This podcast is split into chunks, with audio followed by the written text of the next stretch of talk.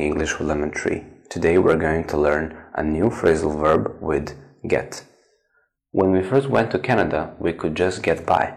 When we first went to Canada, we could just get by. When we first went to Canada, we could just get by.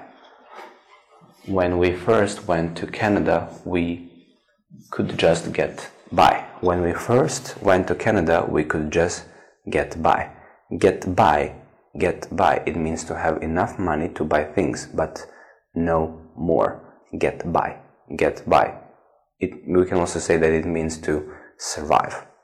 Thank you for watching. See you in the next video.